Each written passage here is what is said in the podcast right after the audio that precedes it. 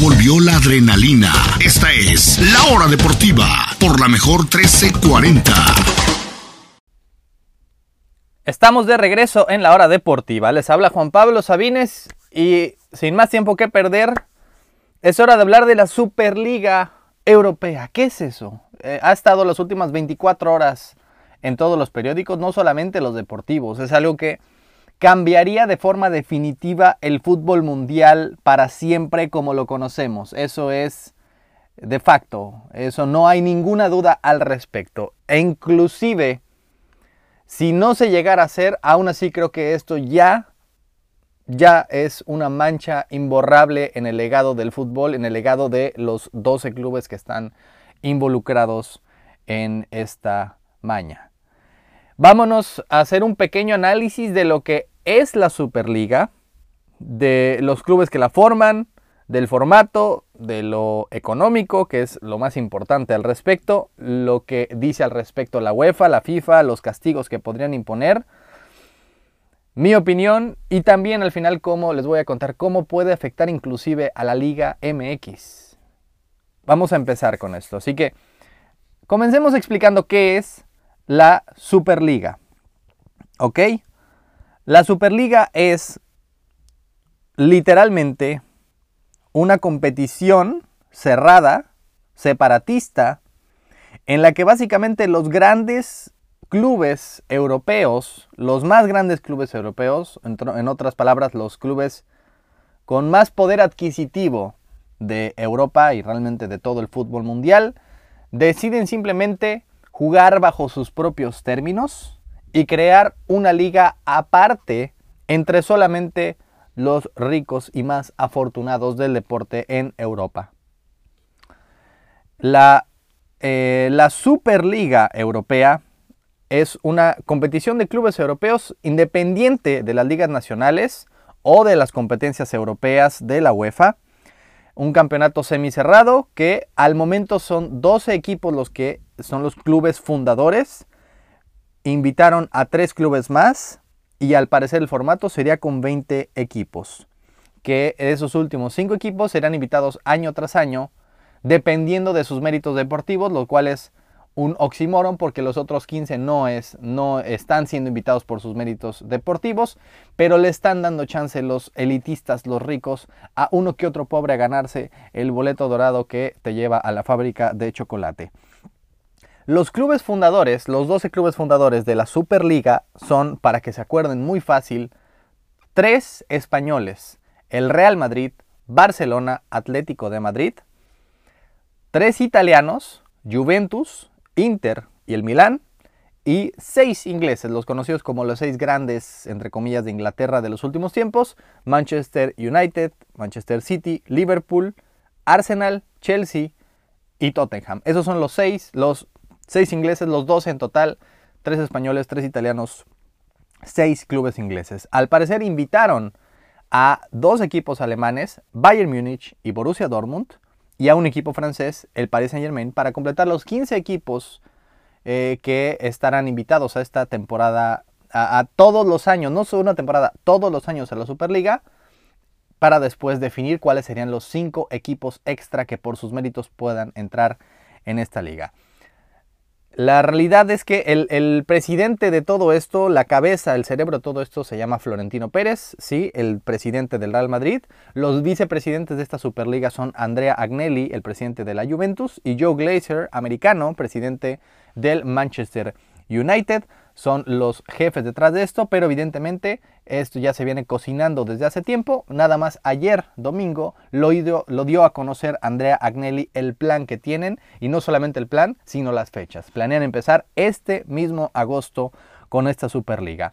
Los partidos, ahí les va el formato al respecto. Los partidos se jugarían eh, literalmente como en una liga, todos contra todos, solamente divididos en dos grupos, 10 y 10 se haría un sorteo, un sorteo al respecto año tras año. De los 10 eh, equipos en una misma liga se jugarían partidos de ida y vuelta, es decir, un total de 18, 9 local, 9 visitante. De esos 10 equipos por cada grupo pasan 3 directamente a cuartos de final. Y de ahí los números 4 y 5 jugarían una clase de playoffs, es decir, un repechaje para definir cuáles son los últimos dos equipos para los cuartos de final. De ahí se jugaría un formato de cuartos, semifinales y final. Eh, en esta final a partido único en una sede neutral, exactamente como lo es la Champions. Al fin y al cabo son más, más partidos y todos los partidos son contra equipos grandes, contra equipos em, de los más grandes de Europa, que evidentemente significaría, que evidentemente significaría mucho, mucho más ingreso para todos los clubes involucrados, pero muy poco ingreso, de hecho, nada de ingreso para los demás. Ellos planean jugar a media semana, lo cual de facto los dejaría fuera de toda competencia europea. De facto, eso significaría que sus clubes ya no tienen interés en participar en la Champions o en la Europa League o en cualquier otra competencia a media semana. Ellos planean de todos modos jugar sus ligas domésticas en fin de semana y la liga, la Superliga, a media semana. Ahorita les cuento pues, eh, qué es lo que piensa la UEFA y la FIFA al respecto. Afortunadamente, Borussia Dortmund y el Bayern Múnich, bueno, el, el Bayern Múnich a través del Borussia Dortmund dieron un comunicado diciendo que no tenían intención en participar en esto, que fueron invitados, pero que definitivamente, eh, no definitivamente, pero que al momento no están interesados en ello. Al parecer están esperando, hay una negociación ahí. Al parecer el Porto era otro de los equipos invitados de Portugal y dijo que no quieren, eh, hubo un interés informal, pero que no quieren participar en esta Superliga.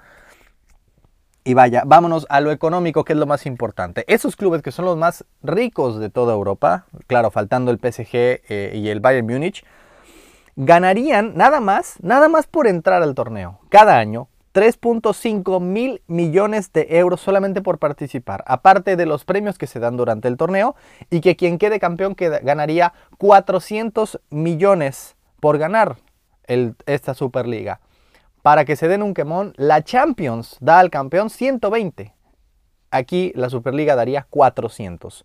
Solamente serían las ganancias repartidas entre los clubes, no darían absolutamente nada a la UEFA, a la FIFA, ni absolutamente ninguna de otra liga, solamente se repartirían los ingresos por televisión, por eh, entradas y por todo lo que genere la Superliga entre los propios clubes de la Superliga, los fundadores, más los que lleguen a invitar. Ahora, ¿qué es lo que dice la UEFA al respecto? La UEFA claramente claramente se opone, se opuso desde un principio y se vuelve a oponer. Eh, muy, muy pronto sacaron un comunicado eh, diciendo que son unos cínicos todos los dueños de estos equipos y que básicamente no, ahí les van los castigos, básicamente que no aprueben absoluto, eso en un comunicado diciéndolo la UEFA, la Liga Inglesa, la Liga Española, la Liga Italiana, que son de los tres clubes, los tres países de los clubes fundadores, y la FIFA también, diciendo que por, supuesto que desaprueban esto y ahí les va.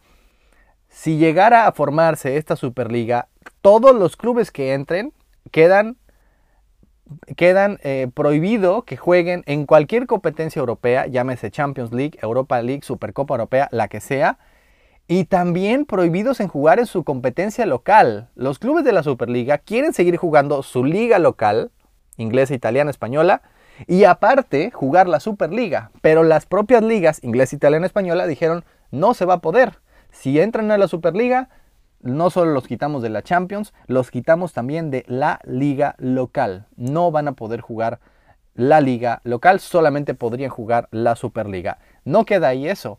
Los jugadores que formen parte de esta Superliga quedarían también prohibidos de participar con sus propias selecciones nacionales. Es decir, no, no podrían jugar con su selección ni en eliminatoria, ni en amistosos, ni en la Eurocopa, ni en la Copa América, ni menos en la Copa del Mundo de Qatar 2022.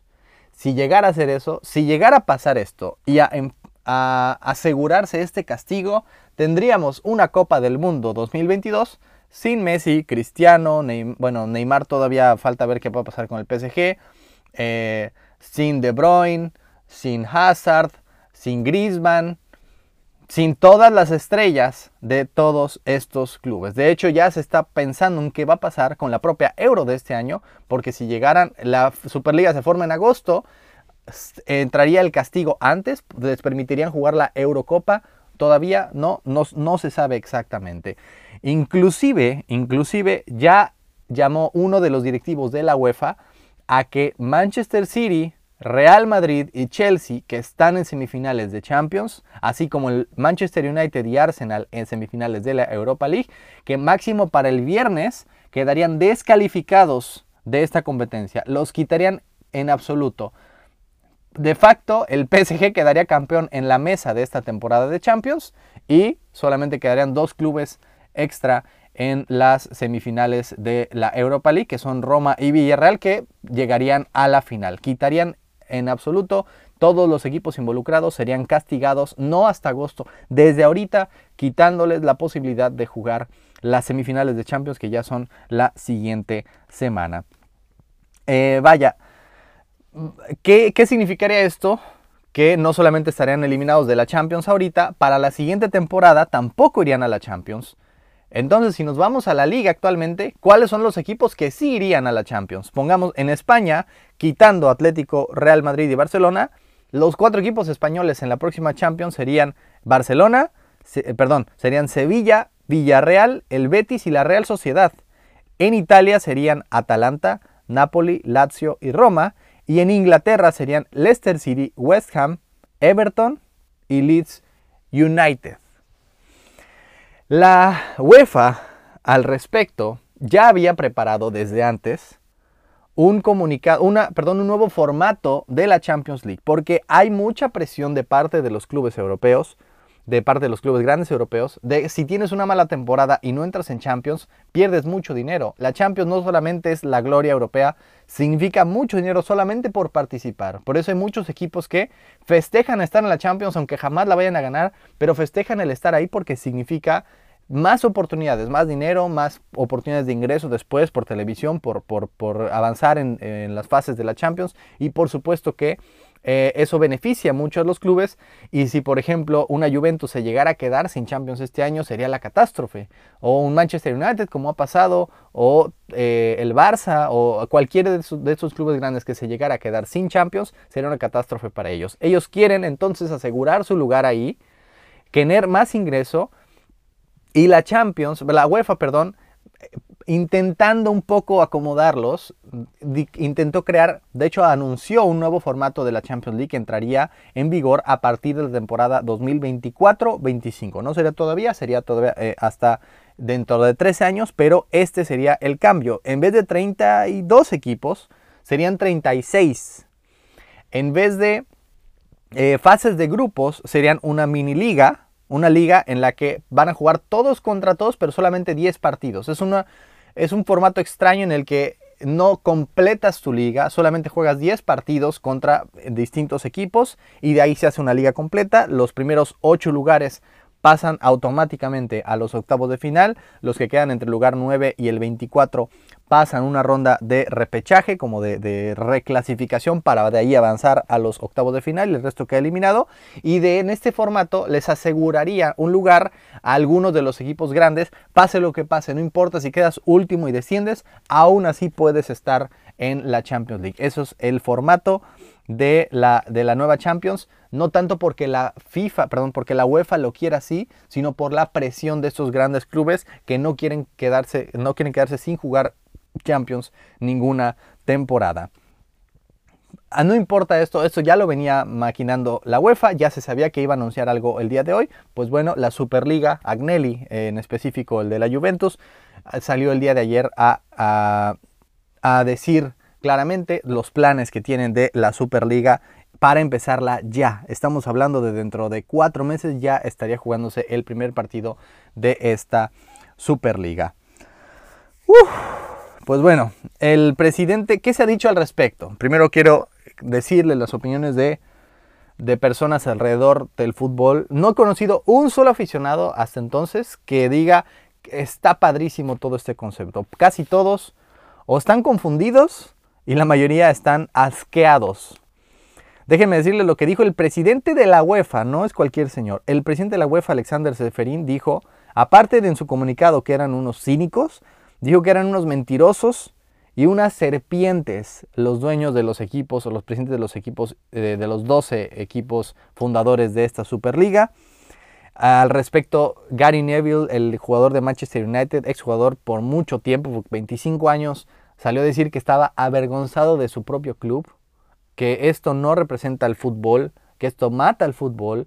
Rio Ferdinand, otra eh, figura histórica del Manchester United, también dijo que es una vergüenza total, dijo que eh, básicamente que es el, es el término del fútbol y que es los ricos terminando con el fútbol que es de todo el mundo, de los pobres ricos, medianos, de, todos. Es los ricos adueñándose de esto. Y también les quiero leer una, lo que dicen los supporters que es como la, afición, eh, el club de aficionados de algunos equipos ingleses. Por ejemplo, el Arsenal, el club de aficionados dijo, les se los leo, esto representa la muerte de todo lo que representa el fútbol. Como fans queremos que el Arsenal juegue las competiciones por sus méritos deportivos. Haremos lo posible por oponernos a esta medida. Pedimos a todos los fans del Arsenal y del fútbol en general que luchen con sus palabras y sus acciones. Juntos podemos tumbar esta propuesta basada en la avaricia. El Supporters Trust del Manchester United dice, Sir Matt, Busby nos llevó a la Copa de Europa en los 50, de la tragedia del accidente aéreo en el 58 y el triunfo que siguieron, nació el Manchester United moderno. Solo contemplar abandonar esta competición sería una traición a todo lo que este club representa. Y por último, de los fans de Liverpool dicen es una vergüenza. Como representantes de los fans nos oponemos completamente a esta decisión. Los dueños han ignorado a los fans en su, avariciosa búsqueda de dinero. El fútbol es nuestro, no suyo. Nuestro club de fútbol es nuestro, no suyo. Y se lo hicieron saber además con pancartas hoy afuera de Anfield eh, diciendo que descanse en paz Liverpool y que el club es de los ricos, perdón, es de los ricos matando el fútbol que es de los pobres y muchos otros mensajes más. ¿Cuál es mi opinión al respecto, mis amigas y amigos? Evidentemente eh, se me revuelve el estómago. Estoy en negación, que estoy, que bueno, es la primera parte del duelo. Eh, no es que sea tan importante como que haya muerto alguien, pero está muriendo el fútbol. Es la primera etapa de, las cinco del duelo. Seguirá la ira, la, eh, la negación, la decepción, la, perdón, la depresión y después la aceptación. Pero vaya, al momento estoy en negación total. Quiero pensar que no va a pasar. Quiero pensar que las, las amenazas que está dando la UEFA y la FIFA de que no puedan participar en sus ligas locales. Evidentemente la Champions les importa muy poco. Si quieren jugar el miércoles, entre semana, es porque no van a jugar Champions. Pero que los quiten de las competencias locales, que no les permitan jugar con su selección, cómo será el Mundial, cómo será la Euro, cómo será cualquier partido de selección nacional, cómo será cualquier liga local, cómo será la Champions de ahora en adelante. Veremos una final Cádiz contra eh, Atalanta en unos años, no, no lo sé, realmente es, sí es el fin del, del fútbol como lo conocemos si esto llegara a pasar.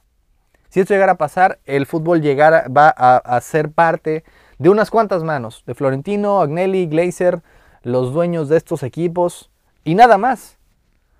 La realidad es que estos, estos equipos, por su parte, dicen que es injusto que ellos mantienen a sus ligas, que los ingresos que genera un Barça, Real Madrid Atlético mantienen a la Liga Española, que los ingresos de la Juve, Inter Milán mantienen a la italiana. Pero la realidad, o sea, si bien es en parte cierto. La realidad es que así ha funcionado históricamente el deporte. Algunas franquicias ganan más que otros, pero los ingresos, por lo general, se dividen, o por lo menos los ingresos de televisión, eh, en el caso de Inglaterra.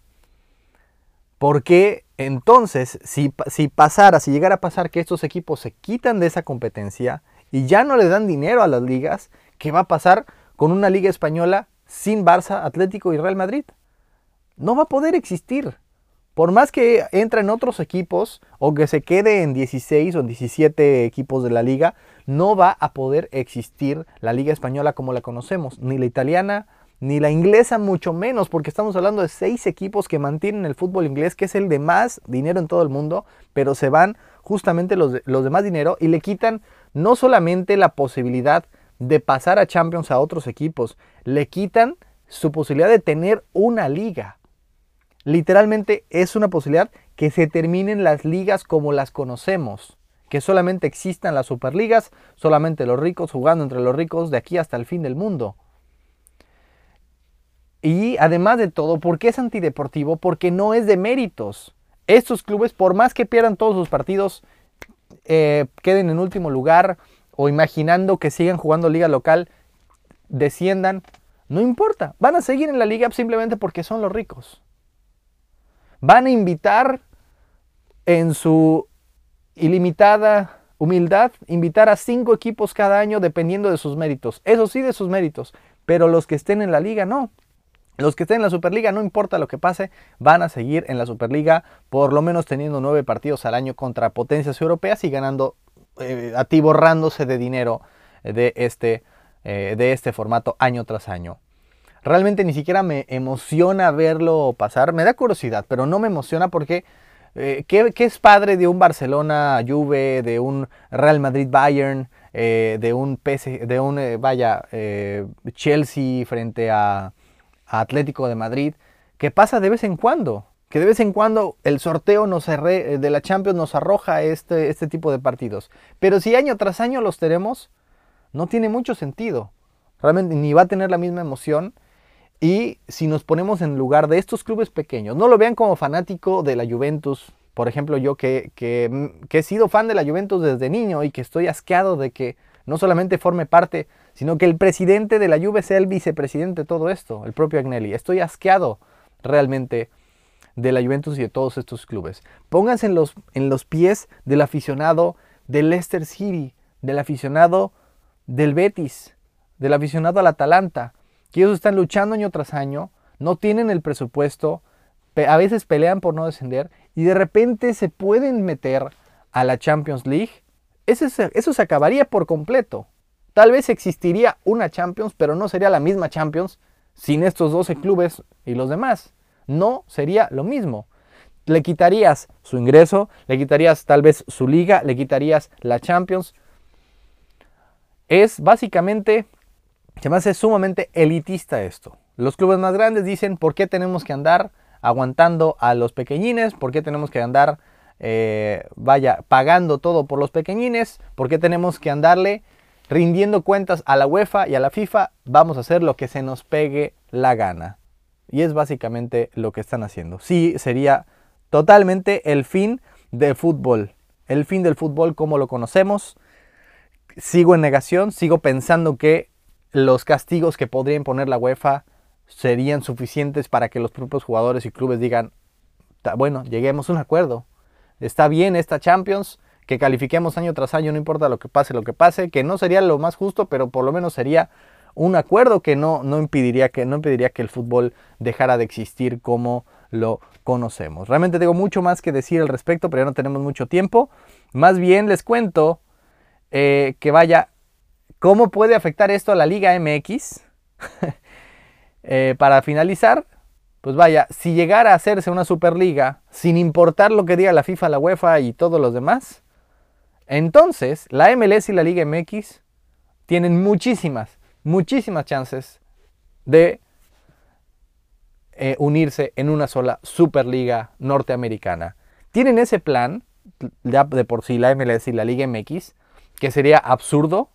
¿Cómo podríamos tener una liga de 47 equipos no, o 45 en este momento? No tiene ningún sentido. No hay cómo eh, realmente se pueda en cuanto a logística llegar a ser.